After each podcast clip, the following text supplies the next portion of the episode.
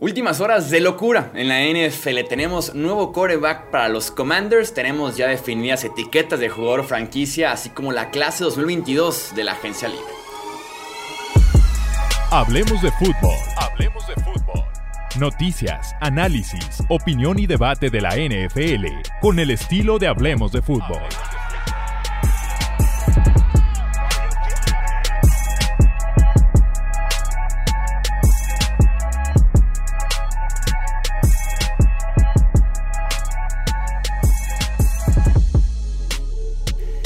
tal amigos? ¿Cómo están? Bienvenidos a un episodio más del podcast Hablemos de Fútbol. Yo soy Jesús Sánchez, un placer que estén aquí con nosotros para platicar un episodio cargadito de información. Tuvimos ya un episodio hace unos cuantos días, horas, hablando de lo de Aaron Rodgers, lo de Russell Wilson y tenemos que regresar otra vez aquí al podcast a platicar de lo que ha pasado en las últimas horas del off-season 2022 de la NFL y eso que todavía formalmente no inicia el nuevo año en la liga. Me acompaña para justamente platicar estos temas el buen Pete Domínguez, analista de NFL. Lo conocen algunos del ritual NFL en TV Azteca. Pete, ¿cómo estás? Bienvenido. Chuy, ¿cómo estás? Nada de qué hablar, ¿no? Muy pocas cosas de qué nos vamos a inventar. Un mercado muy tranquilo, pero ya hablando en serio, por esto creo que a muchos nos gusta la NFL, ¿no? Es, creo, de las pocas ligas que aun cuando está en temporada baja, cuando está a cinco, a siete meses de que empiece su temporada regular, eh, te entretiene a veces mucho más que incluso la misma NFL, que algunos partidos y que muchas competiciones que sí se están llevando a cabo. Sí, exacto, cómo domina la agenda, ¿no? Y es un bombazo tras otro. Platicábamos un poquito del por qué se estaba dando ese tipo de cuestiones en los últimos off-season. Obviamente es una liga de copycats. Si funcionó el movimiento de Brady y ganan, lo van a volver a hacer, ¿no? Matthew Stafford, a los Rams y ganan. Además de que recientemente los general managers, tal vez por la misma... Eh, ventana tan corta que tienen de presentar resultados o se van, eh, han, sido mucho más agresivos tanto en adquirir talento como en dejarlo ir. Eh, empiezan a valorar un poquito menos los drafts, los picks del draft, algunos gerentes generales, el tope salarial empiezan a dar tarjetazos para después pagar siempre cuando tengan su Vince Lombardi en la oficina. Entonces, como que ese tipo de fórmulas han resultado en grandes movimientos en la posición de quarterback principalmente, pero también en otras posiciones de grandes cambios en la liga. Y es lo que hablábamos un poquito antes de, empezar a, grabar, ¿no? Que de repente con, un, con cualquiera de estas noticias te da para sacar ramas de absolutamente todo, ¿no? De, de, Russell Wilson, que, que, ya lo hablabas ayer, pues de repente te pones a pensar en ahora cómo va a impactar al roster de Seattle, ¿no? ¿Qué va a pasar con DK Metcalf, con Tyler Lockett? Si esto podría significar, yo llegué a pensar, a, a filosofar, que los Raiders, a mi punto de vista, están lejísimos de competir con cualquiera de, su división, si no ellos también se propondrían tirar todo y empezar a armarse para el futuro. Eh, y entonces ahí es donde entra en juego todas estas variantes que dices, ¿no? Que si soy Raiders, pues quizá ahora ya valoro más los, las selecciones de draft que los jugadores en agencia libre. Si soy los Chargers, que ahora tengo más tope salarial, pues ahora busco gastarlo para de verdad ponerme al tú por tú con los otros dos de la división. En el caso de, del este de la nacional, pues los Giants, eh, a mí me parece que hicieron todas las firmas correctas, lo hablábamos de, los, de, los, de la gente que no juega, de coaches directivos. Igual y ahora ven que regresa Wentz, que pues no me parece que sea el coreback elite, ni mucho menos, pero al menos es un tipo experimentado, ¿no? Mucho más que Daniel Jones, entonces igual ahí a Giants le puede mover pues para tratar de, brincarlos en el draft o, ver qué hacen. Filadelfia, que ya conoce a Wentz. Hay mil variantes por cada noticia que sale de la NFL y eso es todavía más bonito. Justamente hablemos del cambio de Carson Wentz, deja Indianapolis por Washington. Este es el cambio, estos son los detalles. Los Colts reciben segunda ronda del draft 2022, tercera ronda también de este draft y también una tercera ronda del 2023 condicional. Si Wentz juega el 70% de los snaps, se convierte en segunda ronda. Eh, los Commanders reciben a Carson Wentz y también una segunda ronda del 2022. Hay intercambio por ahí de segundas rondas y como tal, de momento son dos terceras el precio que se paga por Carson Wentz. ¿Cuál es su análisis en caliente, en corto de este, de este intercambio? ¿Qué es lo que rescatas? Ah, me quedo pensando porque los reportes todos han dicho que no tuvo nada que ver la catastrófica, patética, deplorable, peyorativa actuación que tuvo Carson Wentz en la semana 18, en el que solamente necesitaban ganarle al peor equipo de la liga para pasar a playoffs y que eso abrió la puerta para todo la catarsis que fue Pittsburgh, Raiders y Chargers que se jugaron su lugar a playoffs. Dicen que no tuvo nada que ver. Si bien creo que la última actuación de Wentz como tal, ese partido, no fue eh, la gota que derramó el vaso, revisando sus numeritos, sí creo que todo el cúmulo final de lo que fue Carson Wentz, de la experiencia de Carson Wentz, acaba siendo lo que pesa, ¿no? Finalmente llega a Indianapolis porque Frank Reich lo quería, era su proyecto de rescate, que casi todas las grandes mentes de la NFL siempre tienen uno en mente y lo quieren llevar. Eh, me parece a mí personalmente que por lapsos Wentz jugó muy bien, o sea, llegó a haber momentos en los que era el coreback con más jugadas, sin intercepción en promedio de, las que tenía Carson Wentz. Pero cuando ves sus últimos cinco juegos de la temporada, en ninguno de ellos pasó de las 300 yardas, cuatro de ellos abajo de 190 yardas.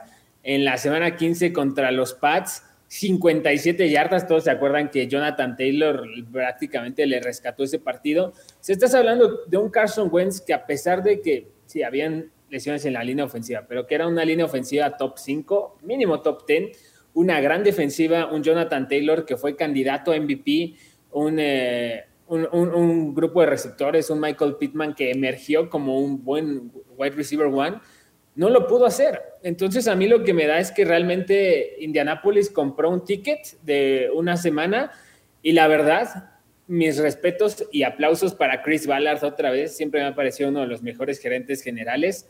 Yo no creí que le, pudiera ser capaz de convencer a algún equipo de pagar más de una selección por Carson Wentz. Y aquí estamos, ¿no? Básicamente, sí, dio dos primeras rondas, la del año pasado y la de este año por Carson Wentz, pero pues el equipo lo tiene armado. Sí, claro, y aparte logra que Washington se come el contrato completo de Carson Wentz consiguiendo dos picks a cambio. es, es, un gran cambio para Chris Ballard, medio borrando el error de, haber confiado tal vez en Frank Reich, ¿no? Que como dices, todos los coaches creen que pueden reparar a X jugador, pocas veces lo, logran. Vamos viendo si Washington puede hacerlo. Yo estoy de acuerdo en que Wentz jugó decente la temporada general en, en términos generales, pero dio en los partidos más importantes sus peores actuaciones. La de los Jaguars dos veces, la primera vez y después en la semana 18, y comentas de los Pats, aquel Sunday Night que llovió en San Francisco a cántaros y que jugó espantoso, los Titans dos veces también jugó bastante mal Carson Wentz, y se habla de frustración en Indianapolis, ¿no? Por parte de Jim Irsay, el dueño que ni siquiera quería ver ya a Carson Wentz, que era el que mandó la orden de este tipo se va, o sea, tenemos que ser agresivos por Corea porque no quiero volver a ver a Carson Wentz. Entonces, Jugó bien, la frustración se acumuló, lo escondían por momentos, la típica jugada errática, se habla de que era un mal líder incluso, el tema de la vacuna, que no estaba vacunado, que se fue a la lista de COVID un tiempo, entonces como que fue un cúmulo de cosas que terminan opacando tal vez la temporada decente de Carson Wentz con la gran cereza en el pastel que fue el perderse los playoffs en contra Jacksonville, como es el peor equipo de la NFL y no pudo con ese paquete Carson Wentz y compañía. Y, aparte que deja a Frank Reich otra vez en un, en un escenario muy difícil, ¿no? Porque el mismo Carson Wentz sabía que él llegó ahí y que pagaron todo ese precio porque Frank Reich tenía mucha fe en él. Supongo que algo de culpa debió haber sentido Carson Wentz de que evidentemente no fue ni el 50% del que pudo seguramente ser el MVP en aquel año antes de que se rompiera la rodilla contra los Rams y que Filadelfia gana el Super Bowl. Y ahora va a ser el quinto año seguido que, que Frank Reich va a tener que empezar con un coreback diferente, ¿no? 2018 Andrew Locke, luego Jacoby Brissett, Philip Rivers, Carson Wentz.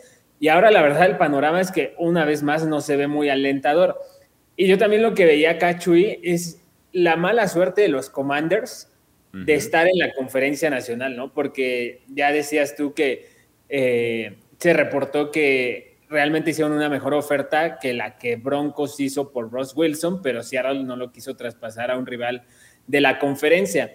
Yo creo, y Ron Rivera dijo en el Combine, que hablaron literalmente por todos los corebacks titulares que estaban disponibles en el mercado. Eso me da a entender. No disponibles como Patrick Mahomes, que hasta marcaron a Kansas City. Si tuvieron atrevimiento de marcar a Kansas City. O sea, si, tu, si tuvieron ese atrevimiento, me queda claro que hablaron por todos. Entonces me queda claro que hablaron por Jimmy Garoppolo. Y hablaron por Jimmy Garoppolo, pues no sé si realmente sea que Ron Rivera no lo quiso y me huele más a que San Francisco tampoco se los quiso pasar porque es un rival de conferencia, ¿no? Y, creo que es más esta segunda porque uno pudiera decir, no, pues quizá Rivera no lo quiso por su historial de lesiones. Bueno, Carson Wentz canta igualitas las rancheras, entonces no creo que ese haya sido el tema y pues te deja ahí el mal sabor de boca para los Commanders en específico que pues, se quedaron en el limbo y también me da mucha pena por Terry McLaurin, ¿no? Que decía va a ser el nuevo Allen Robinson, un receptor top, que su prime los van a desperdiciar. Mira nada, los corebacks de los que ha recibido pases en su carrera Terry McLaurin en la NFL. Alex Smith, buen coreback, pero que nunca se arriesga. Dwayne Haskins, que sabrá Dios eh, cuánto más va a durar en la NFL. Colt McCoy, Case Keenum, Kyle Allen, Taylor Heineke, Ryan Fitzpatrick, Garrett Gilbert y ahora Carson Wentz. O sea, ustedes van a, van a orar o van, a tener ahí en sus pensamientos a alguien, piensen en Terry McLaurin cuando lo hagan pobrecito de este grandísimo receptor que ahora se ve pues en la encrucijada de estar ahí atrapado con Carson Wentz. Sí, está criminal. Por ahí mencionabas a Taylor Heineke. Se me ocurrió dos pensamientos al respecto. Realmente Washington está mejor con Carson Wentz y con Taylor Heineke. Aquí, como spoiler, yo soy cero fan del, del cervecero. O sea, un tipo que está para ser suplente en la NFL y hasta ahí. Pero la opción de Taylor Heineke a 2.8 millones la próxima temporada, con tus dos picks de tercera ronda intactos, contra la opción de un Carson Wentz a 28.2 millones sin tus dos terceras rondas, ¿realmente prefieres el escenario de Carson Wentz a ese precio sin picks del draft que el de Heineke? Ah, está, o sea, por la parte económica me queda clarísimo que no, pero por la parte del rating de corebacks, que digo, finalmente es un indicador no precisamente el mejor, pero que te sirve para darte cuenta en dónde estás parado. Eh, el promedio de Heineke fue mucho más bajo y su calificación de Pro Football Focus eh, que lo que tuvo Carson Wentz. Entonces, pero no sé si 26 millones de dólares más bajo y dos terceras rondas. Fue como un 70 contra un 60, ¿no? 70 Carson Wentz, 60 Heineke. A mí justo me duele más las elecciones de draft, porque siento que Broncos alcanzó a lavar su error de no ir por un coreback en el draft pasado, ¿no? Que todos pensábamos, bueno, yo pensé que pudieron haber ido por Justin Fields o, incluso por Mac Jones. Pero si no hubieran alcanzado a Ross Wilson, seguramente se seguirían dando patadas desde la temporada pasada hasta el 2023. O sea, tres años en el limbo de coreback por no ir por un buen coreback a tiempo.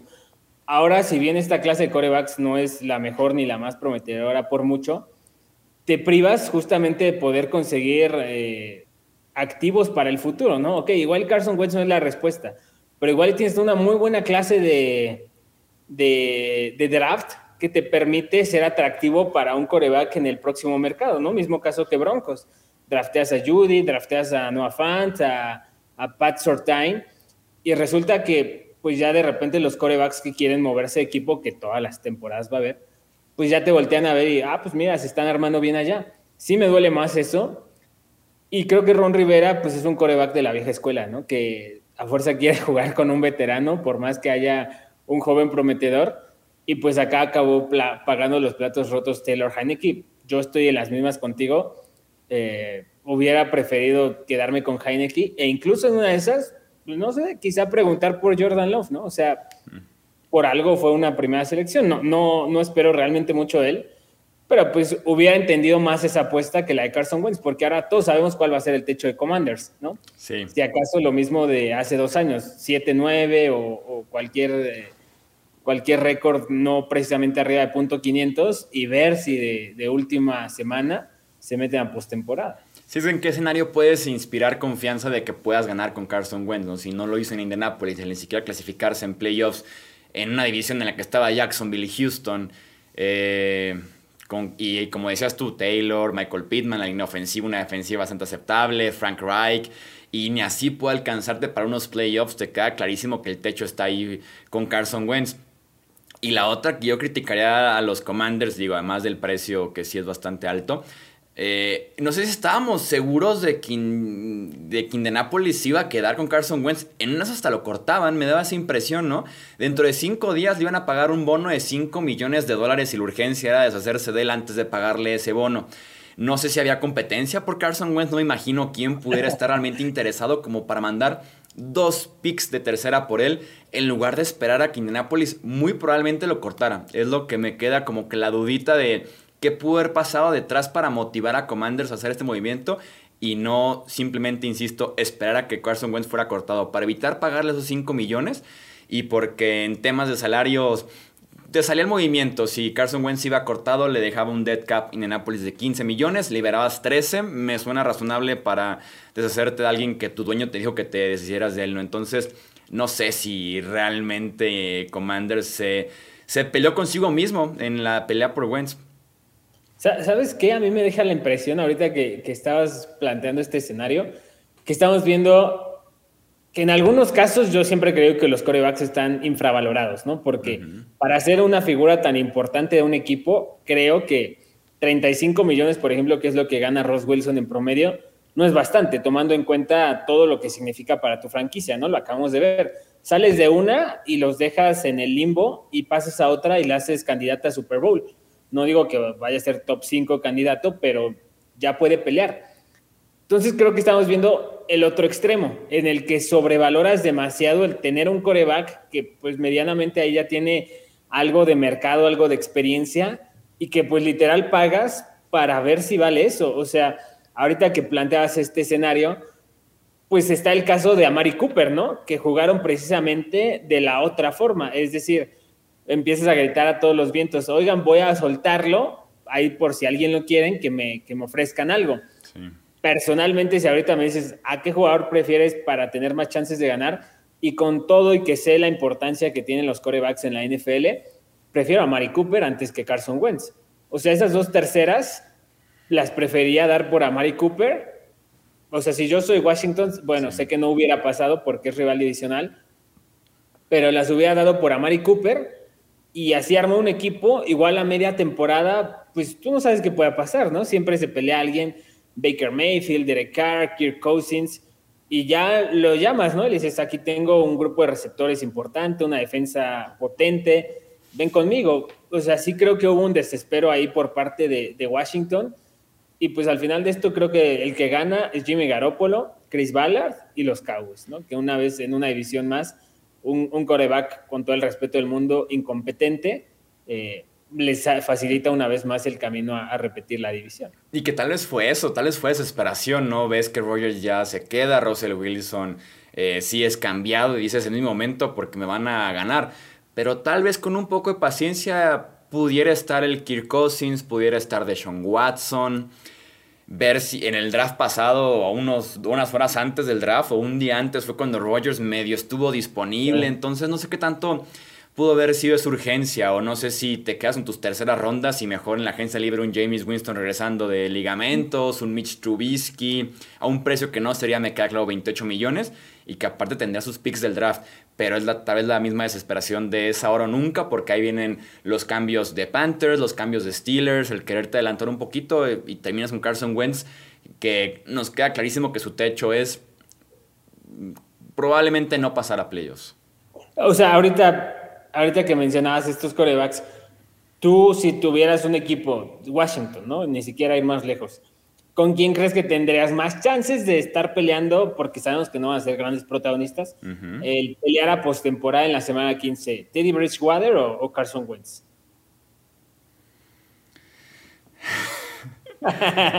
es que probablemente, probablemente Bridgewater. Si tomamos, si tomamos en cuenta el precio, Bridgewater, porque pudiera ser Bridgewater acompañado de un Michael Gallup, ¿no? O acompañado de un Allen Robinson en lugar de un Carson Wentz.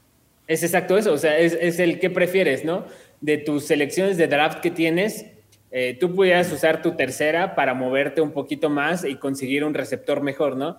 Un Drake London, ¿no? O sea, por ahí pudiera ser.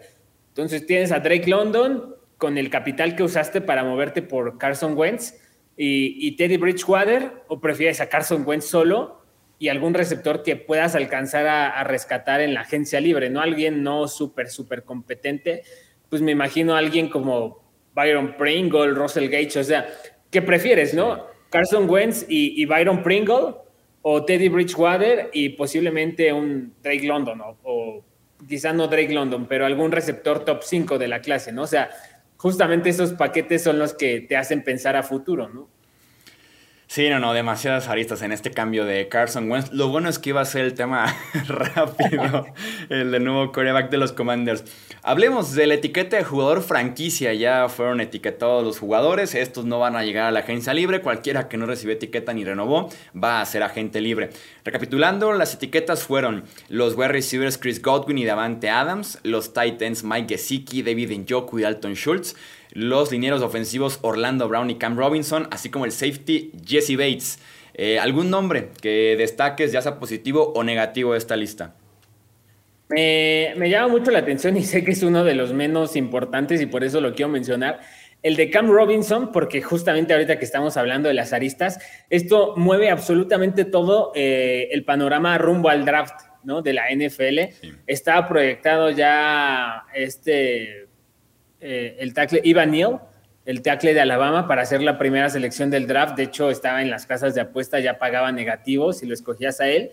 Le pone la etiqueta de jugador franquicia a Cam Robinson y automáticamente en Estados Unidos, acá se tardaron, así que si ustedes apuesten a ver si todavía la, la alcanzan, acá se tardaron, pero en Estados Unidos inmediatamente cambió Cam Robinson pasó a ser la tercera opción, la primera pasó a ser otra vez Ian Hutchinson, y eso sí te deja ver un poco el panorama de lo que está pensando hacer Jaguars, ¿no? Seguir con ese jugador puede, puede, no es, no es nada imposible que vayan a ir por otro, otro tackle incluso en el draft, pero sí te mueve un poquito ahí eh, las primeras elecciones y quizá alguien que haya estado pensando en Ian Hutchinson, como se habla de Detroit, pues ahora se lo tengan que estar pensando dos veces y valorar si les conviene bajar o algo así. Sidney Robinson, con, siendo un tackle ofensivo bastante cuestionable de nivel, recibiendo dos etiquetas consecutivas, ¿no? El valor del tackle izquierdo probablemente en una clase de agencia libre no tan buena de tackles ofensivos, mejor retener a Cam Robinson porque si sus calificaciones en PFF de hecho, viene de su mejor año ofensivo en general, 67.4. En 5 años ha sido su mejor calificación, así que se podrán imaginar de las otras, ¿no? Eh, yo destacaría también en caso un poquito negativo la de David Njoku, no entiendo muy bien, aunque, con todo y que es una etiqueta barata, la de Titans, 10 millones de dólares en 2022, híjole, seguir confiando en que este es el año de Njoku con un Baker Mayfield que tal vez se puede señalar como el responsable de que no exploten los wide receivers ni los Titans en la ofensiva de los Cleveland Browns. Y por otro lado, Mike Gesicki, quien esa misma etiqueta junto a, Dalton Schultz, bien aprovechado el precio tan barato de los Titans porque ambos son parte importante de los Dolphins. Uno, porque es la relación con Tua de las pocos que tienen química con él. Y Dalton Schultz, porque se podría decir que es como el paquete, ¿no? Dejas ir a Mari Cooper, pero está reteniendo a Michael Gallup, todavía está por verse, junto a Dalton Schultz aquí etiquetado. Y ahorita lo que decías de los Browns, no es solamente el tema de Njoku que le estás pagando esos 11 millones, es que ya además hace dos años hiciste a Austin Hooper el, el Tyrant mejor pagado en su momento, ya después todos los vinieron a pasar, pero ahorita es uno de los 10 mejores Tyrants, eh, de los 10 Tyrants mejor pagados de la NFL, Austin Hooper, le estás pagando este año, te va a costar 13 millones en la nómina, sea, estás diciendo que le vas a invertir 24 millones de dólares a un grupo de Tyrants que la verdad el año pasado creo que todos esperábamos ese salto en el, en el juego aéreo por parte de los Browns y nunca se vio. Ninguno de los dos es un super Tyrant bloqueador, entonces los dos son mucho mejor jugando como receptores, pero no les lanzas el balón y tú como Kevin Stefanski estás obsesionado por correr y me gusta su estilo, pero o sea, sí me parece un desperdicio muy grande, además justo lo, lo que dices, un Njoku al que ya le has puesto diferentes esquemas, diferentes coaches, diferentes corebacks, no despega, ¿no? Me parece ya uno de esos proyectos, así como hablábamos de los proyectos renovación que tienen algunos coaches, algunos son los proyectos me va a salir a fuerza y nada más acaban por, por perder tiempo. Me llama también la atención lo de Chris Godwin, porque siento feo por él, siento muy feo por él, que todo el desmantelamiento que sufrió Tampa Bay, ¿no? O sea, no solo es el retiro de Brady, es que Gronk probablemente se retira y si no retira, no juega con Tampa Bay. La verdad no lo veo recibiendo pases de Kyle Trask y quedándose a jugar sus últimos años ahí. Leonard Fournette y Ronald Jones dicen que se van. Eh, Ali Marpet se retiró. Ryan Jensen es agente libre. Carlton Davis es agente libre. Estás hablando de que, ¿qué te gusta? Siete de los 15 jugadores más importantes que les dieron el, Super Bowl se van. Y Chris Godwin, yo entiendo, ¿no? Eh, se sufrió una lesión y quizá le convenga esto porque al menos ya tiene algo de dinero seguro, pero siento que era la mejor oportunidad de él para buscar irse a otro equipo y ahora sí brillar como un receptor uno que siempre ha estado ahí con que es el 2, medio uno con Mike Evans y, pues se le negó esta oportunidad. Sí, Nick Godwin tienes un receptor que este año con la etiqueta cobraría 19 millones, Mike Evans 16.5 y como dices, con Kyle Trask, con Blaine Gabbert, que también es agente libre. Eh, tienes a dos muy buenos wide receivers, muy bien pagados. También tus Titans son agentes libres, eh, sin línea ofensiva realmente. Entonces vamos viendo si el plan de Tampa Bay funciona, ¿no? De mantener a Evans y a Godwin sin realmente nada alrededor. Y yo destacaría que Tampa Bay intentó lo que sí les funcionó el offseason pasado, que fue extender a Shaquille Barrett para que eso dejara libre la etiqueta de Godwin. Esta vez intentaron extender a Godwin para después etiquetar a Carlton Davis. Con Godwin no se llegó al acuerdo, se dijo que estuvieron muy cerca, pero al final de cuentas solamente se quedan de momento Chris Godwin en, esa, en ese equipo de Tampa Bay que como dices tiene muchos agentes libres. Justamente el siguiente tema va a ser los mejores agentes libres que tenemos en este 2022. Apoyados del Top 101, del Top 101 que publica Greg Rosenthal de NFL.com, vamos a leer del 50 al 1, obviamente en paquetes de 10 en 10, y platicar un poquito de quiénes son los nombres que nos agradan, quiénes no nos acercaríamos a ellos, cuál pudiera ser una buena firma en esta agencia libre. En el número 50 el guardia Alex Capa, en el 49 el esquinero Bryce Callahan, 48 el esquinero Rasul Douglas, en el 47 el tackle defensivo Bilal Nichols, 46 el guardia Connor Williams, 45 el tackle ofensivo Eric Fisher, 44 el wide receiver Will Fuller, 43 el guardia Laken Tomlinson, 42 el tight end Ivan Ingram, en el puesto 41 el running back wide receiver Cordarel Patterson. ¿Qué nombre te, te brinca de, este, de estos primeros 10? Me, me, brincan dos, en especial el Derek Fisher, que anunciaron eh, que lo iban a dejar caminar, los Colts. Tiene 31 años de edad para hacer un tackle en la NFL. La verdad es una edad bastante joven. Acabamos de ver a Andrew Whitworth llegar hasta los 40 y, ser campeón del Super Bowl. Se rompió el tendón de Aquiles en la temporada pasada, en la 2021. Eh, regresó y tuvo 15 inicios nada más, pero 15 inicios bastante decentes. No estoy diciendo que es el tackle ofensivo que va a solucionar tus problemas, ni mucho menos, pero sí estoy seguro que es uno de los jugadores que, que pudiera llegar a un equipo quizá que le faltara justamente aderezar un poco la línea ofensiva. Pienso rápido en Pittsburgh, que pienso, por ejemplo, ahora en los Ravens, que se quedaron sin Ale Villanueva, que se decidió retirar. Eh, esos son dos equipos que la verdad no están tan lejos y que les pudiera caer muy bien, ¿no? Los 49ers que por ahí con McLinch están con que ah, entre azul y buenas noches. Y, también eh, me, llama mucho la atención Laken Tomlinson. Eh, después del fracaso que se preveía que fuera a ser en Detroit, pues llega a 49ers y, y Kyle Shanahan resucita su carrera. Un, guardia de, este Zone Scheme, eh, sistema de juego terrestre ofensivo por zonas, que realmente un tercio de la liga ya corre ese sistema, ¿no? Hablamos de los Browns, hablamos de los Rams, hablamos de los Titans, hablamos de los Packers, todo ese árbol de los Shanahan, de los McVay, corre ese sistema y hay varios que aunque no son sus discípulos directamente, les han copiado bastante. Entonces Laken Tomlinson también creo que es una de esas firmas eh, por debajo del radar que a tu equipo le puede hacer una, una ayuda de una forma brutal. O sea, ahorita pensando en alguien que pudiera necesitar un guardia. Eh, los Chiefs de Kansas City me parece que lo hicieron bien el año pasado, pero pues no le caería nada mal, ¿no? Un, tipo de, esta envergadura. Los Bengals. Alguno más. Para apoyar a Joe Burrow. Los mismos, exactamente, los Bengals, ¿no? Que tanto les haría falta, aunque Tomlinson es un poco más dado a la carrera, pero seguramente ha mejorado. 30 años de edad seguramente le va a ir bien. Yo tendría en, esos primeros 10 nombres cuidado con Rasul Douglas, el esquinero. Eh, sí resurgió con Green Bay, fue de los mejores defensivos en ese cierre de temporada con Green Bay cuando esa defensiva se encontró y fue durante un tiempo la número uno de la NFL. Pero un tipo cortado por Raiders, Texans en el practice squad de los Cardinals y después tiene su gran temporada o cierre de temporada con Green Bay. Hay que tener cuidado porque muchas veces es el esquema, el coordinador defensivo en el que brilló dos meses en un lado va a otro con un buen contrato y tal vez no le va tan bien en ese aspecto porque lo estás alejando justamente de ese esquema en el que fue exitoso. Y dos jugadores que tendría yo cuidado en ese sentido eh, porque no están tan disponibles muy seguido, tiene el potencial. Es Bryce Callahan, el, el, esquinero. Bryce Callahan en ese sentido tiene muy buenas calificaciones, pero ha jugado muy pocos partidos. En los últimos cuatro años, calificaciones de cobertura de 86, 81, 77, pero también ve sus partidos jugados 12, 13, 10 y 11. Y el que me intriga es Ivan Ingram. ¿Qué hacemos con Ivan Ingram, el tight end de los Giants, ¿no? Que tiene todas las herramientas físicas, pero no termina de dar ese salto hacia adelante. ¿Fueron los Giants? ¿Fue Daniel Jones? ¿O es Ivan Ingram el problema?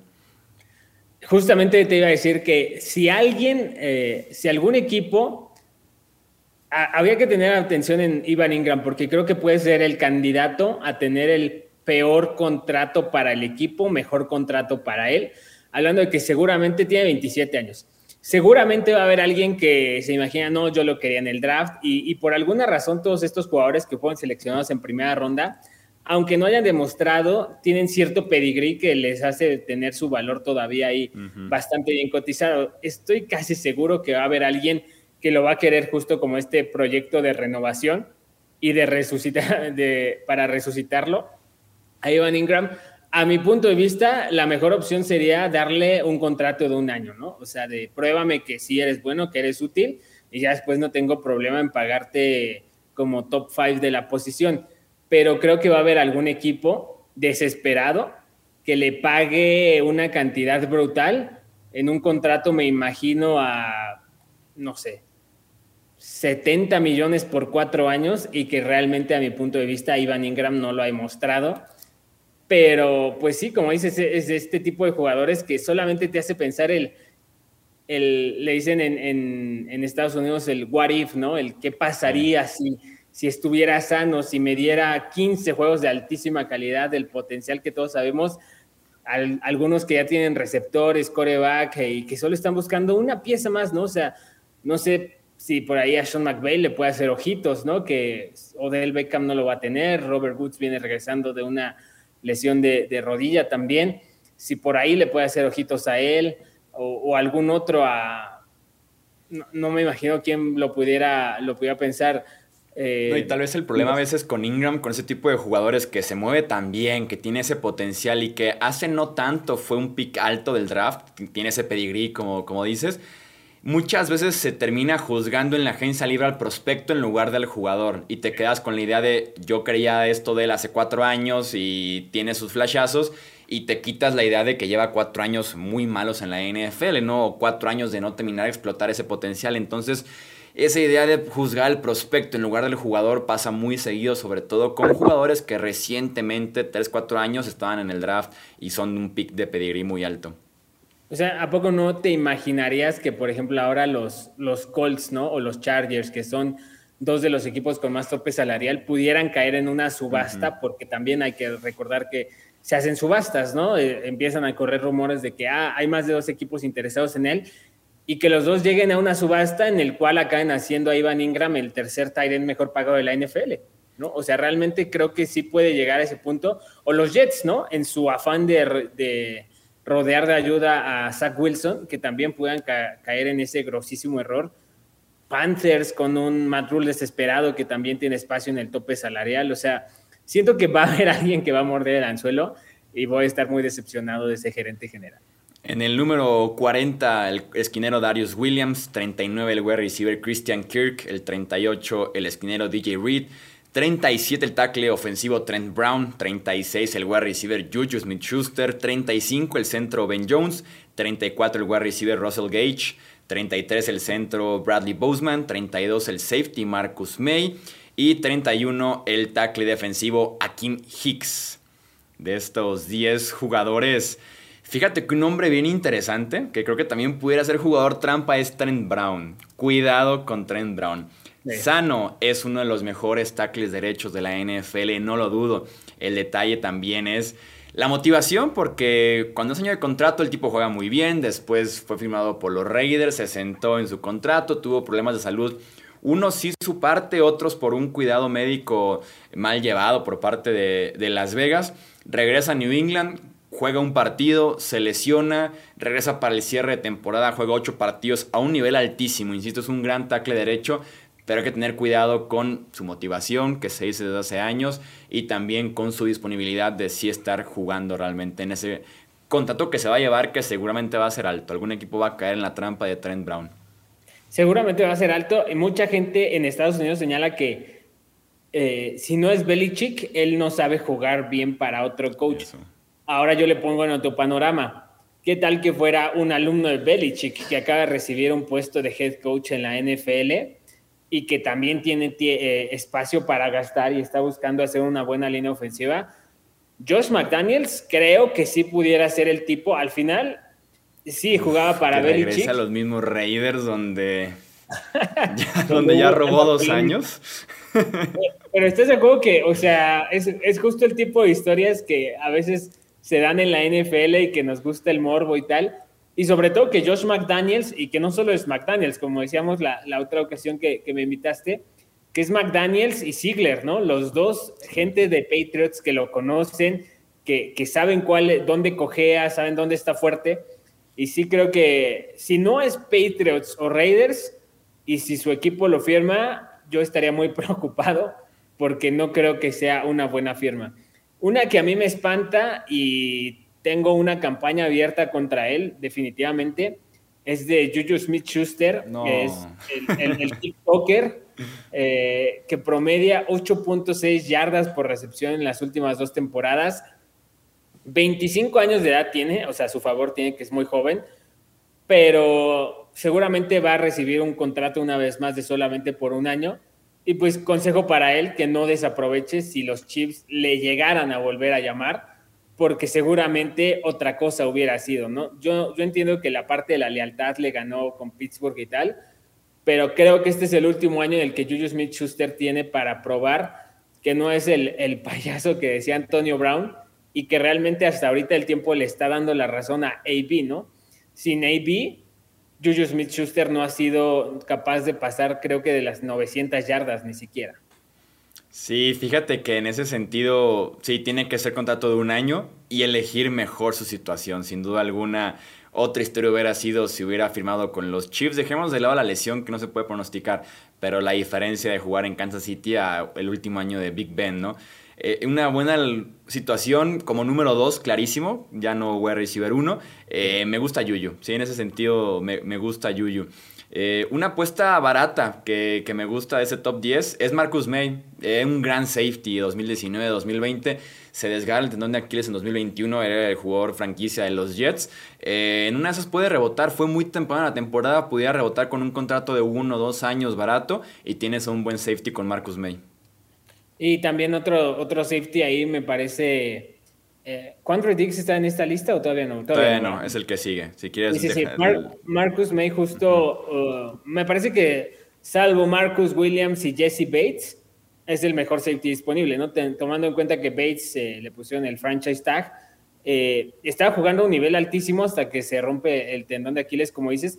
Y creo que no se le veía tan cómodo precisamente en el esquema de, de Sale, pero finalmente es uno de estos tipos que siento que sí pudiera hacer esta transición que ya han hecho muchos como Tyron Matthew y como apenas vimos a Keanu Neal, ¿no? Que, que pueden moverse un poquito a jugar en esta posición de star del nickelbacker, que, que te carga más, que ya no está tan atrás, porque naturalmente irá perdiendo velocidad, pero irá ganando sentido de ubicación y agresividad, ¿no? Entonces sí, sí creo que Marcus May puede ser una buena apuesta para, para el 23, para el 22, perdón, y tomando en cuenta que como precisamente viene una lesión, su precio va a ser mucho más bajo a comparación de que si estuviera sano. Vamos con los siguientes 10. En el puesto número 30 el safety Quandre Dix. En el 29 el edge Jerry Hughes. 28 el tackle defensivo DJ Jones. En el 27 el coreback Teddy Richwater. En el 26 el tackle ofensivo Joe Noteboom. En el 25 el titan Rob Gronkowski. En el 24 el edge Melvin Ingram. 23 también el edge Hassan Reddick. 22 el guarda James Daniel. Y 21 el tackle defensivo Calais Campbell. Ahora sí, ¿qué ibas a decir de Quandre Dix, del safety de los Seahawks? de Quandre Dix iba a decir que es un, jugador que también te podría resultar una buena apuesta porque es un jugador especialista en, robar balones y que está en un panorama similar o peor al de Marcus May, ¿no? Se rompió eh, la pierna, se dislocó el tobillo en la semana 18, eh, tiene 29 años también y sin lugar a dudas fue el mejor eh, defensive back de Seahawks en la temporada pasada, entonces también puede ser un, como dicen, garbanzo de libre. De esta lista, el que me gusta Oye, por cierto, nada más una pausa rápida sobre Marcus May y Quandre Dix. Marcus May era el mejor safety de los Jets cuando estaba Jamal Adams y Quandre Dix era el mejor safety de los Seahawks cuando estaba Jamal Adams también. Estos dos son mejores que Jamal Adams y cobran mucho menos. Exactamente, y, por ninguno de estos van a tener que gastar dos primeras elecciones de draft, exactamente. No lo había pensado, pero te deja mucho a pensar y te dice mucho del lugar en el que está parado el, famosísimo Jamal Adams, que la verdad, otro contra de los que tengo campaña abierta.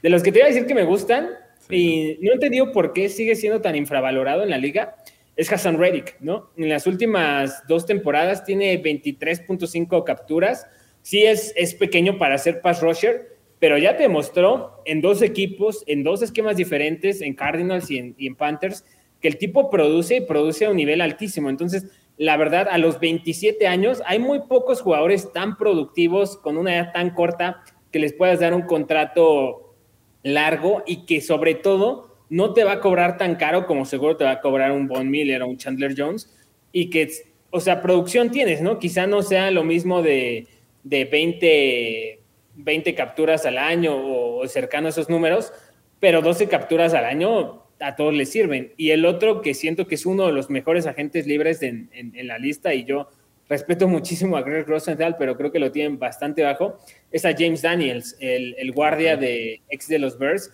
Lo movieron de guardia izquierdo a guardia derecho en esta su última temporada y, y fue el mejor año de su vida. O sea, como dice Rosenthal ahí, es uno de esos jugadores que se va a llevar un contrato gordísimo.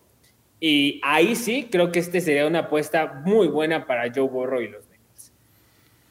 hablando de línea ofensiva, me gustaría tocar el tema de Joseph Noteboom. Eh, es como el swing tackle de los Rams, el tercer tackle ofensivo detrás de Andrew Whitworth y Rob Havenstein, que son de los mejores de la liga cada uno en su posición. Ha jugado muy pocos snaps realmente en Odum con grandes calificaciones. Cubrió una parte del año a Whitworth en este 2021. Lo hizo bastante bien. Creo que pudiera ser un tackle ofensivo que se firma según su potencial, que es como debería ser firmado cualquier agente libre, lo que, lo que apenas te va a ofrecer y no lo que ya hizo. Aquí es apostar por el potencial pero sin duda alguna está ahí ese potencial, apenas 27 años, eh, funciona como tackle izquierdo, como tackle derecho, creo que pudiera ser uno de los nombres, sin ser tan reconocidos, llevarse un muy buen contrato a algún equipo en la NFL.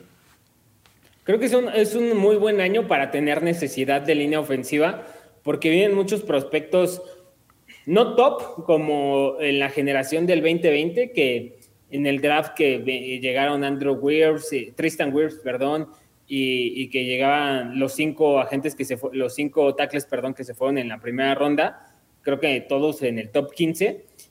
O sea, pero vienen buenos jugadores en el draft de este año. Y también es una clase súper nutrida de agentes libres. Estás hablando de jugadores que la verdad con...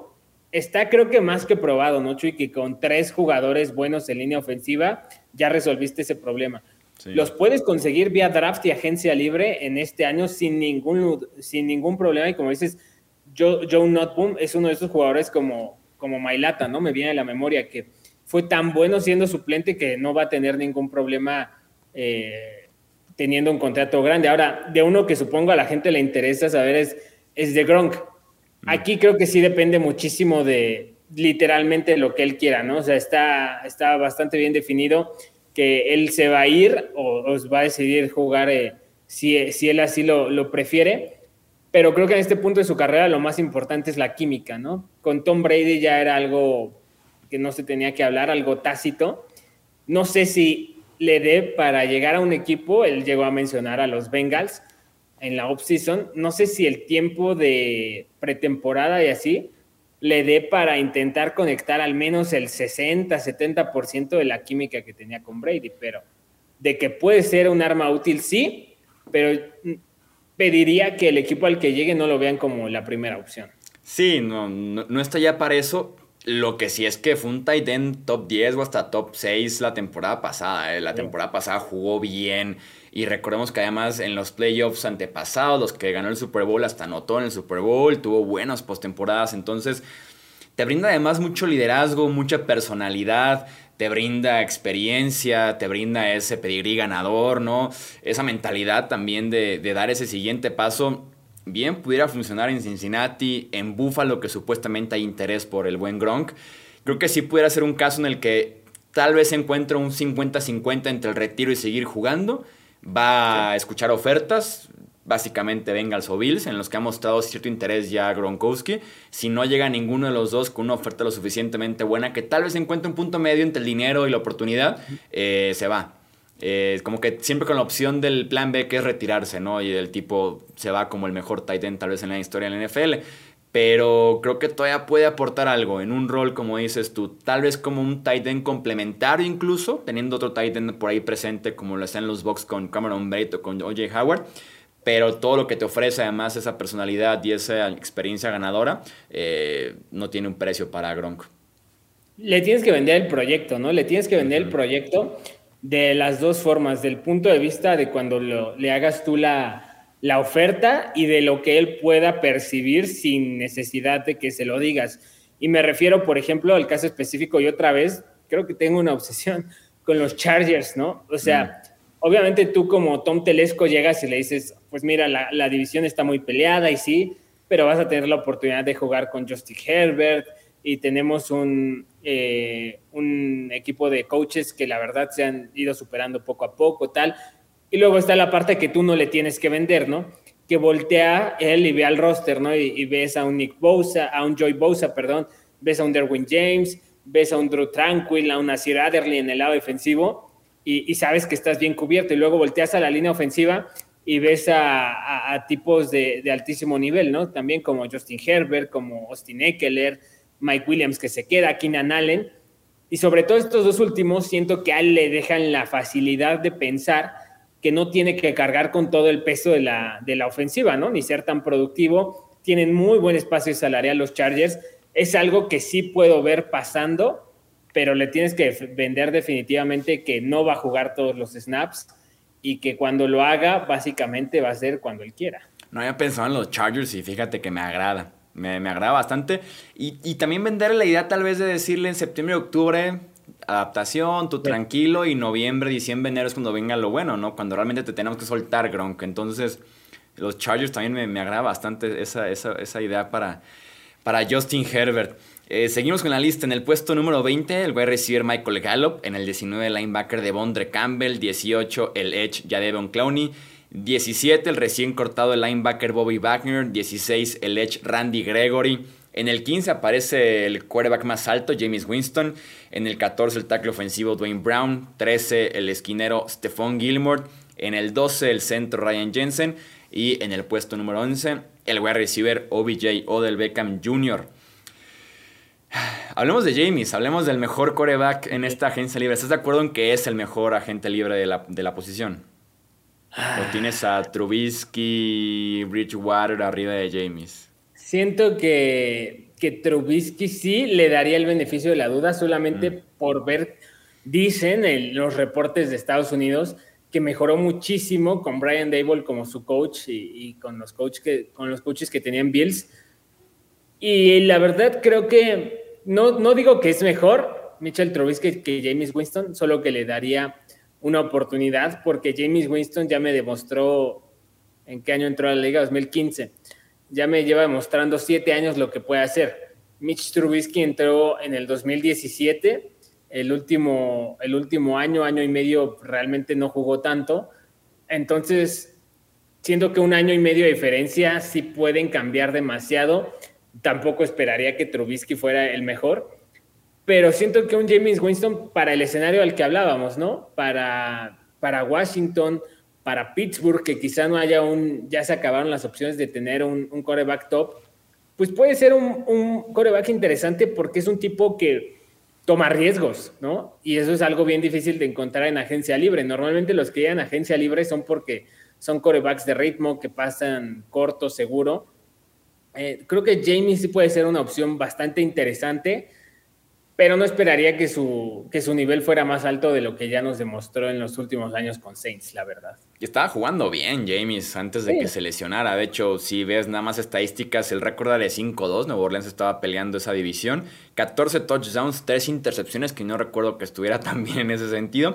Eh, y promediando también su típico pase largo, además que se, beneficiaba de tener a Sean Payton como head coach.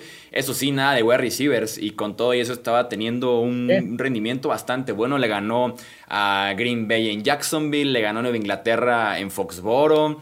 Eh, lástima el tema de la lesión, digo, siempre va a ser una apuesta el que regresen del ligamento cruzado anterior. Pero para mí, James con creces es el mejor, el mejor coreback de esta agencia libre. Más porque entiendo que Trubisky pudo haber mejorado en ese año sentado, pero no deja de ser nada más un año sentado.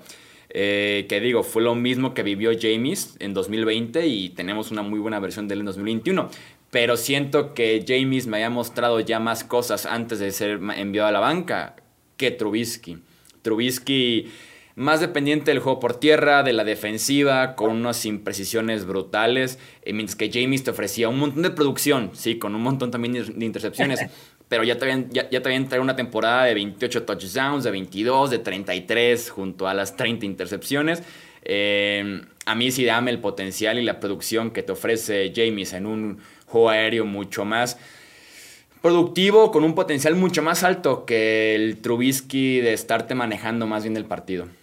Es que justamente te iba a comentar esas dos cosas. Una es qué equipo lo estaría buscando, ¿no? Porque mm. si eres un equipo más orientado al pase, me queda claro que la opción es, es James, pero en esta época que hemos estado viendo más y más equipos eh, que apuestan por la tendencia a correr el balón, el coreback creo que ahí el ideal es por mucho Mitch Trubisky, ¿no? O sea, me imagino unos Browns en el hipotético caso que decidieran no seguir con Baker Trubisky creo que es una muy buena opción porque al final es un coreback que precisamente es mucho más atlético de lo que la gente le da crédito eh, y te ayuda a, supongo que habrá limpiado algunos errores. Es una gran incógnita, como dices.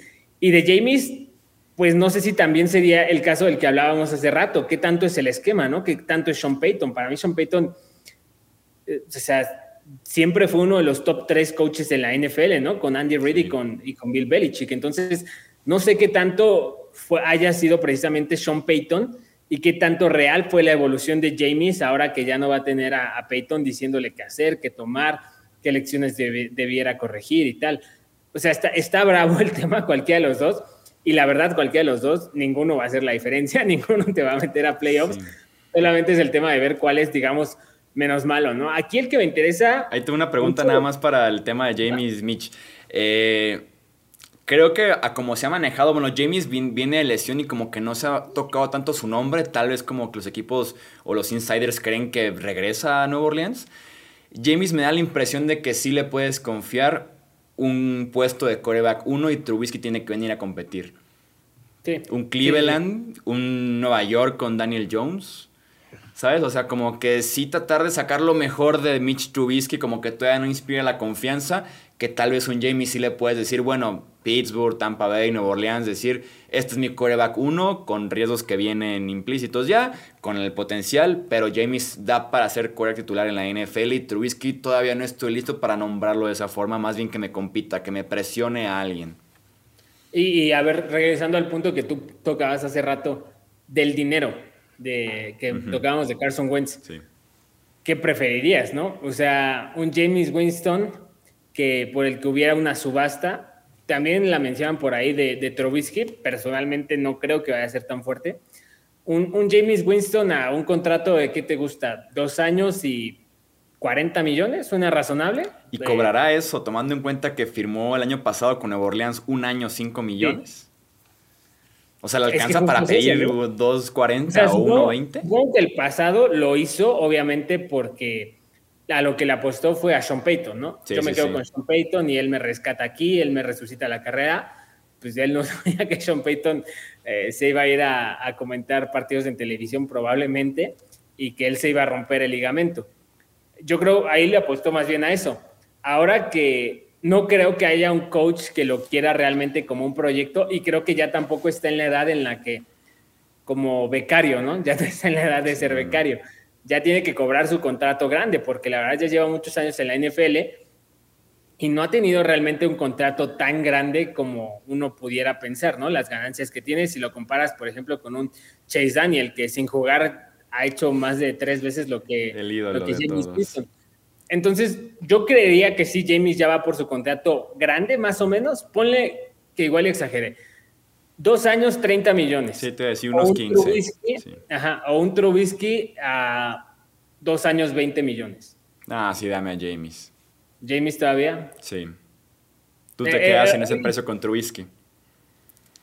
Eh, es que cualquiera de los dos es un volado, ¿no? Porque, o sea, al final James es una, dos cosas, ¿no? Ver si fue Sean Payton y ver si está bien de, la rodilla, ¿no? Porque es un coreback no móvil y si ya de por sí no era móvil, no sabemos qué tanto le vaya a afectar la rodilla. Y con el otro es una apuestota, o sea, es literal casi casi apostar si le robó algo de sus poderes a Josh Allen, ¿no?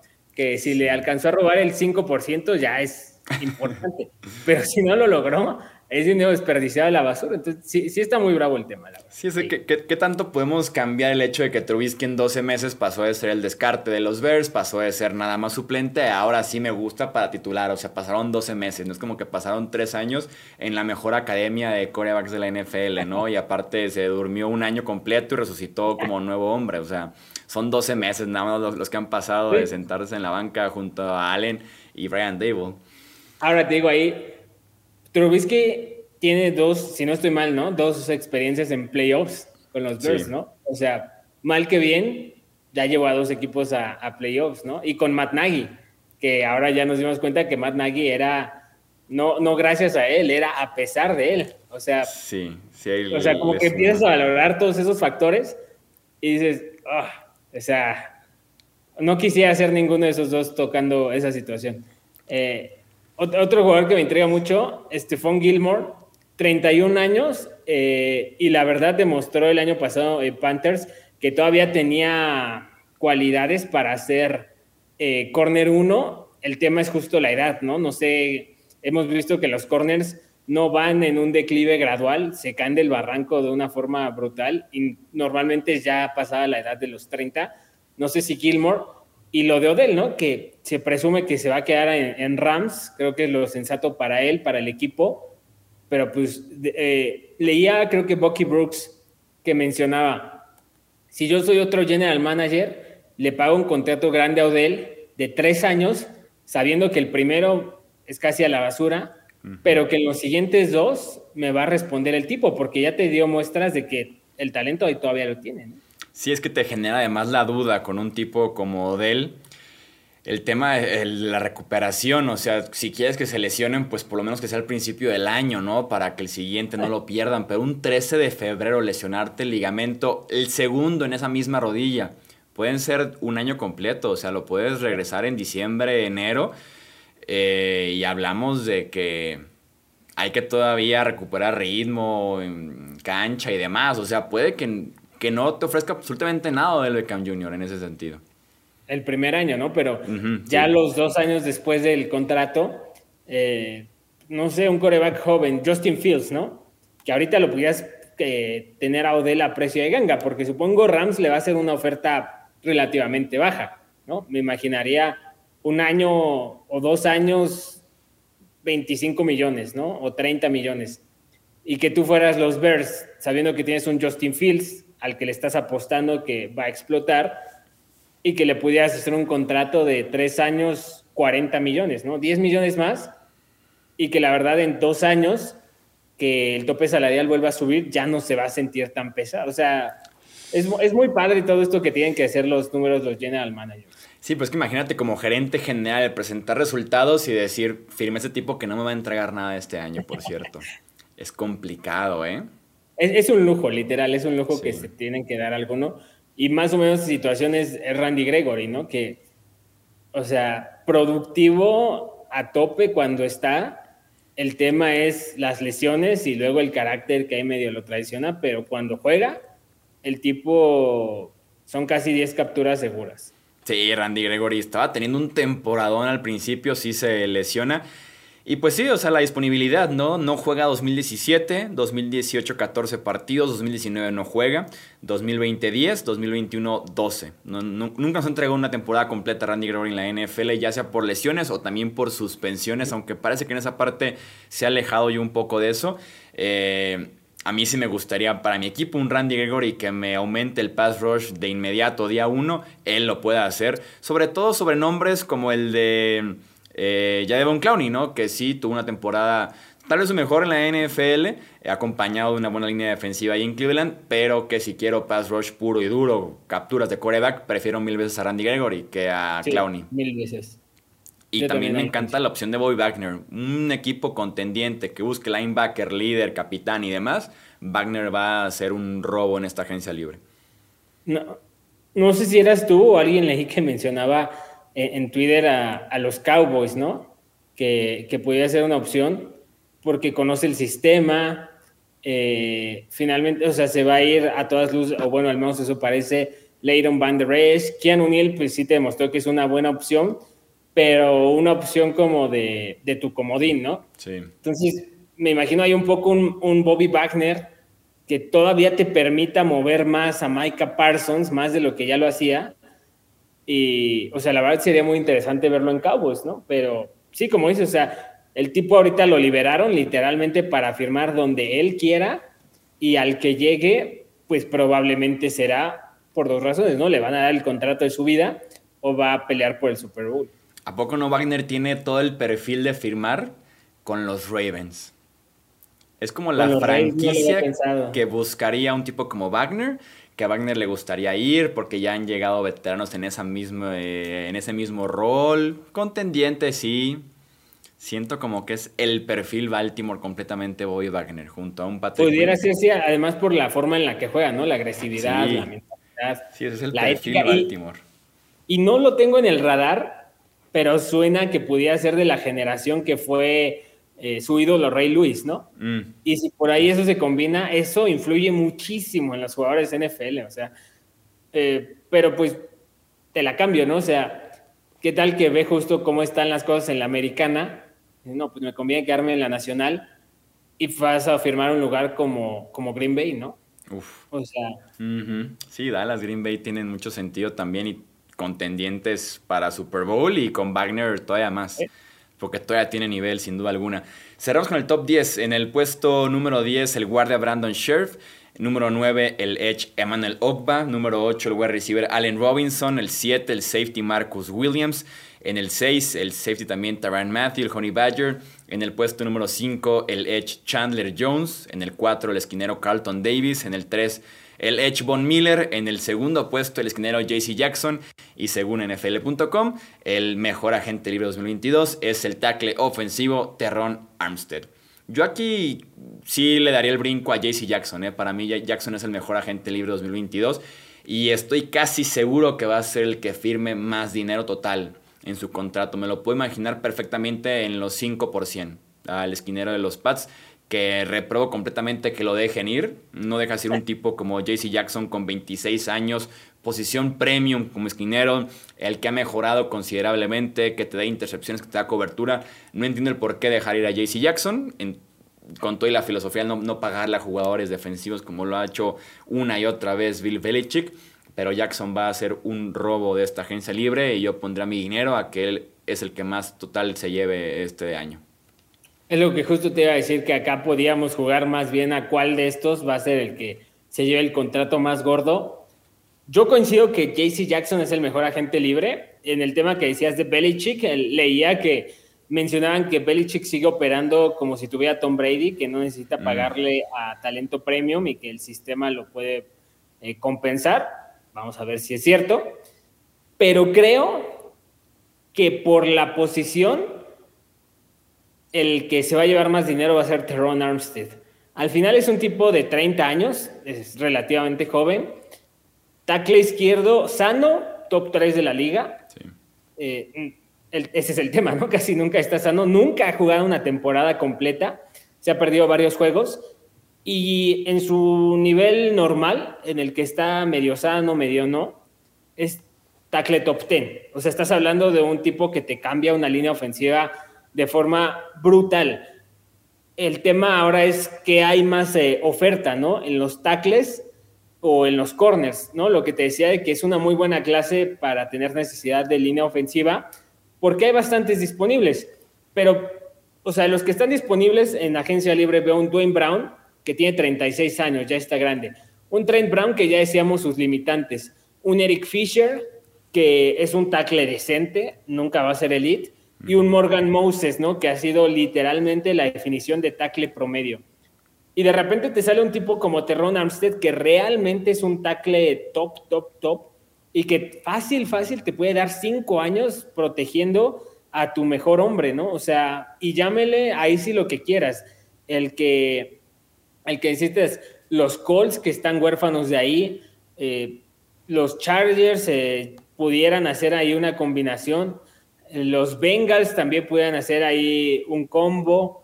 Los Browns. Eh, ¿Sabes quién tiene cara de darle cheque en blanco? Los Dolphins. Los Dolphins, sí. Los Dolphins tienen cara de darle cheque en blanco a Teron Armstead, que para convertirlo en el mejor pagado serán 23 millones de dólares lo que cobran Bakhtiari y Trent Williams. Y sí tiene la ventaja de que han envejecido bien los tackles ofensivos. Mencionabas a Andrew Whitworth, Dwayne Brown, Trent Williams con 34 años casi jugando ese nivel. Entonces como que esa posición vamos a perderle creo yo que en miedo a los 30 y tantos. Y un tackle como Armstead que es top 3 de la liga, le ver muy bien en la agencia libre. Muy, muy bien. Sí, y, de los corners pues tienes a, JC Jackson obviamente. Pero pues de repente ahí también puedes caer en, en ver tus otras opciones, ¿no? Qué tanto drop-off, sí hay uno considerable, creo, pero de él a un Carlton Davis, ¿no? A un Stephon Gilmore. Es como de, no, no creo que sea tan grande el drop-off, o sea, sí es significativo, pero tampoco, no, me parece que sea mucho más que el de Terron Armstead a, Dwayne Brown, ¿no? O sea, siento que ahí sí es algo, algo muy fuerte. Eh, creo que Terron Armstead va a ser el que se va a llevar mucho más dinero.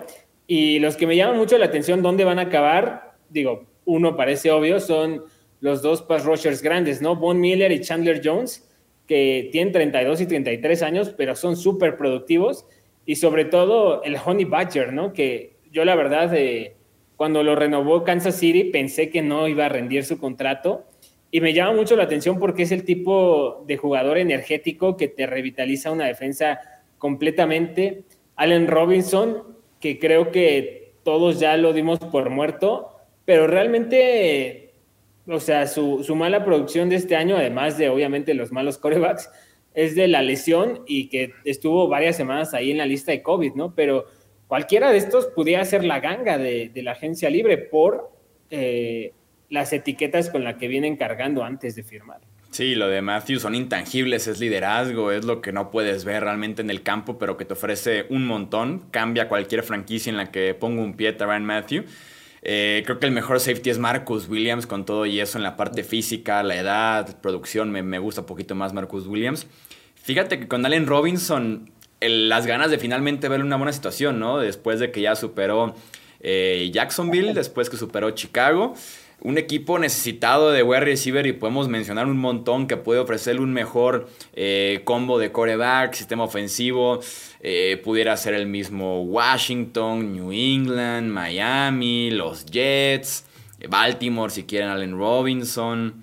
Eh, finalmente Green Bay se emberrincha Aaron Rodgers y lo pide y hacen lo que puedan para pagarle. Y aparte Robinson que se beneficia un montón de que Davante Adams y Chris Godwin están fuera del mercado por etiquetas. Mike Williams ya renovado por los Chargers. Michael Gallo posiblemente renovado por los Cowboys. Allen Robinson es el hombre para que se pleen los que buscan un verdadero wide receiver número uno. Y Calvin Ridley que ahora ya no puede jugar un año, ¿no? Y que era una de las mejores opciones para intercambiar para Ahí, ahí, ahorita me quedé pensando. o sea, una cosa es lo que uno haría y otra es lo que creemos que haría, ¿no? Allen Robinson, a mí me parece que ya después de haber cobrado un, cheque grande, ahora sí iría a buscar un equipo contendiente. Pero qué tal que ahora le vuelve a ganar justo lo que tú dices, ¿no? Que es la más bonita del baile y que le vuelven a hacer ojitos donde más dinero le pongan. Viendo el tope salarial, los que más dinero tienen, los Colts, los Dolphins, Seahawks y Jets. Chargers no creo porque siento que es una, un rol muy parecido al de Mike Williams, receptor de posesión profundo, alto para los balones 50-50. Bengals tampoco creo que pues, tienen a T. Higgins, a Jamar Chase, no tienen necesidad. Luego Steelers tampoco tienen necesidad de receptores. Y te pones a ver entonces la lista de los primeros nueve. Panthers y Broncos viene por ahí. Broncos no le hace falta un receptor más. Y realmente creo que el, equipo más candidato, por así decirlo, que le faltaría son los Colts. Pero todos sabemos que Chris Ballard no es el más fan de soltar dinero en agencia libre y no sabe quién le va a lanzar todavía ahí. Entonces siento que Allen Robinson va a acabar cediendo una vez más al punto del dinero, porque si eliminamos a los equipos que te dije, del tope salarial más alto te quedan Dolphins, Seahawks, Jets, Jaguars, que sería muy interesante. ¿No están por ahí los Raiders o algo así que me gustaría también? Raiders, Raiders sí. Tienen 17 millones en tope salarial ahorita, seguramente liberarán más. Pero es ir a una división donde sabes que no vas a ganar, ¿no? Sí. O sea. Tal vez pudiera ser que finalmente se le dé Green Bay. Porque recordamos cuando firmó con Chicago estaba entre firmar con Green Bay o firmar con Chicago. Opta por el dinero de Chicago, grave error seguramente. Bueno, en la parte financiera no, sus contadores seguro le dijeron que fue gran decisión. Pero en una de esas, un último baile con Green Bay, ahora sí, con Davante Adams, Allen Robinson, ya que Marqués Valdés Scanling es agente libre. Mira, ahorita que estaba viendo los, el, tope salarial, uno de los últimos que está en números negros, eh, solo tiene 4 millones de dólares disponibles, pero todos sabemos que el tope salarial se puede manipular muy bien. Su coreback es el que va a tener el cap hit más grande de toda la, de toda la temporada. Eh, Matt Ryan creo que cobra 48 este año, antes de que lo reestructure. Seguramente lo tendrá que reestructurar. Calvin Ridley no está. Kyle Pitts ahí está. Una división que se debilitó fortísimo, fortísimo. Un Allen Robinson creo que casi te asegura ganar la división. Tal vez, tal vez dependería de qué pase en coreback con los Saints o con los Panthers, pero sí, sí esa división. Ya, a menos que llegue de Shane Watson, sí. O, o Jamie se regrese a los Saints. sí, o sea, sí, sí, pudiera ser. Tiene, tiene, tiene todo el sentido del mundo. Esa división está abierta para cualquiera. Eh, ya para cerrar, eh, ¿tienes algunos nombres así de lista que te gusten fuera del top 50? Si Fuera el top 50 que me gustan bastante, sí tenía, déjame irla viendo acá. Ah, bueno, sí estaba, pero no lo tocamos, de Bondre Campbell, que después del temporadón que tuvo, eh, sí esperaría que tuviera un contrato grandísimo, la verdad, y que le fuera bastante bien. Eh, por alguna razón siempre es productivo para los equipos contendientes, Namu Kongso, a los que les falta, es como normalmente la pieza Jenga que la última que te faltaba. Eh, Melvin Ingram, que sigue siendo un jugador ya de edad avanzada, pero que sigue rendiendo a buen nivel. Y de los receptores, eh, aquí en mi lista, DJ Shark, creo que es una gran opción porque viene de estar lesionado. Es bastante joven, me sorprendió, tiene 25 años apenas, la verdad pensé que era más grande. Eh, es inconsistente, pero en algún punto llegó a ser uno de los mejores receptores de la NFL hace dos temporadas. Entonces creo que DJ Shark a cualquier equipo que llegue no esperaría que lo vieran como la opción número uno, pero si lo juntan con un equipo que ya tiene un buen uno afianzado, me gustaría bastante DJ Shark. Sí, también yo tengo por acá DJ Shark. Me gustan mucho los safeties Justin Reed y Jordan Whitehead, versátiles, que pegan muy duro los dos. Creo que Whitehead, como en la pieza olvidada de esa defensiva secundaria de Tampa Bay, pero que es un buen safety que acompañaba bastante bien eh, a lo que tenía Tampa con safety, con esquinero. Eh, OJ Howard pudiera ser como la opción barata, como el Ivan Ingram barato, en el que tiene su pedigrí, tiene sus movimientos, va a cobrar menos que Ivan Ingram probablemente, si quieres apostar por ese talento. Y por ahí mencionabas a Morgan Moses. Eh, yo soy fan de Morgan Moses. Sobre todo porque si no quieres gastar en un tackle premium, Dwayne Brown, Teron Armstead, o en el draft no te, no, alcanza para un tackle ofensivo top 5. Eh, ese tipo te va a cubrir tackle derecho baratito un año y más que suficiente. Creo que hay muchos safeties, ¿no? También ahorita repasando mi lista, eh, a mí desde la universidad me fascinaba Jabril Peppers, era mi jugador favorito este año en, Michigan. Y es un tipo también de este tipo de los nickelbackers, ¿no? De Tyron Matthew, que te juega corner, linebacker, safety. Viene regresando de una lesión de ligamento. Nunca dio el ancho ni en los Browns ni en los Giants, pero apenas tiene 26 años. O sea, si alguien si llega un equipo con un buen coordinador defensivo, creo que lo puede explotar bastante, bastante bien. Y Jaquaski Tart, ¿no? Apenas tiene 29 años, te da como dos o tres años todavía de, servicio útil y es uno de los pocos safeties que por longitud te puede cubrir a los Tyrants 1-1 sin ningún problema, aparte de obviamente ser un, golpeador feroz. Eh, o sea, pero en, resumen creo que es una buena, es un buen año para tener necesidad de safety, de línea ofensiva y de receptores, ¿no? Porque ya sea vía draft o vía agencia libre, tienes para, para cubrir esas posiciones. Un safety que va a ser interesante, que tendrá 35 años cuando inicia la temporada, mucho liderazgo, campeonatos, pedigrí. Devin McCurdy, por ahí también va a ser agente libre, no sé si regrese a New England. Quien busque un líder de ese estilo, pues me acuerdo todavía te puedo ofrecer, creo que un nivel decente, por lo menos, ya no de All Pro, ya no de Elite, pero sí un nivel decente con un montón de intangibles. Así que sí es una clase de safeties bastante, bastante buena. Eh, hasta aquí dejamos entonces este episodio del podcast de Hablemos de Fútbol, de todo un poquito, mucho off-season. Ahí están los 50 mejores agentes libres y varios nombres más para que no se pierdan de nada. Ahora que empiecen el 14 de marzo las negociaciones, 16 de marzo oficialmente la agencia libre. Pete, nuevamente, muchísimas gracias por pasarte aquí en Hablemos de Fútbol. No, muchas gracias a ustedes y pues bueno, ahora todos a apostar. ¿Cuál va a ser el agente libre que se lleve más dinero? ¿Y quién va a caer en la trampa de Cordarel Patterson? Uno de estos jugadores precisamente que era proyecto, proyecto, proyecto. Finalmente Arthur Smith lo convirtió en un jugador élite, un destrozador de defensas. Y ahora estoy seguro que alguien va a caer en la misma trampa. Pero quiero que le ayuden a Cordarel Patterson. Muchas gracias, Chuy. Y pues hay que escriban sus comentarios y que nos platiquen eh, ven como los mejores agentes libres en este año 2022. ¿Sabes quién también es trampa? Rashad Penny. ¿Quién le, le paga a Rashad Penny? Dios mío, santo suerte. Pete Carroll, Pete Carroll, y en eso ya puede draftear un, un cornerback una vez, un corredor en la primera selección y Seattle está hecho para el Super Bowl, según él, una vez. Va a ser bien interesante la agencia libre. Vamos a estar aquí de regreso para platicar de las principales firmas. Recuerden que dejamos redes sociales de Pete, las hablemos de fútbol aquí abajito en la descripción y también lo etiquetamos de todos modos en redes sociales. Yo soy Jesús Sánchez, esto Hablemos de Fútbol. Hasta la próxima.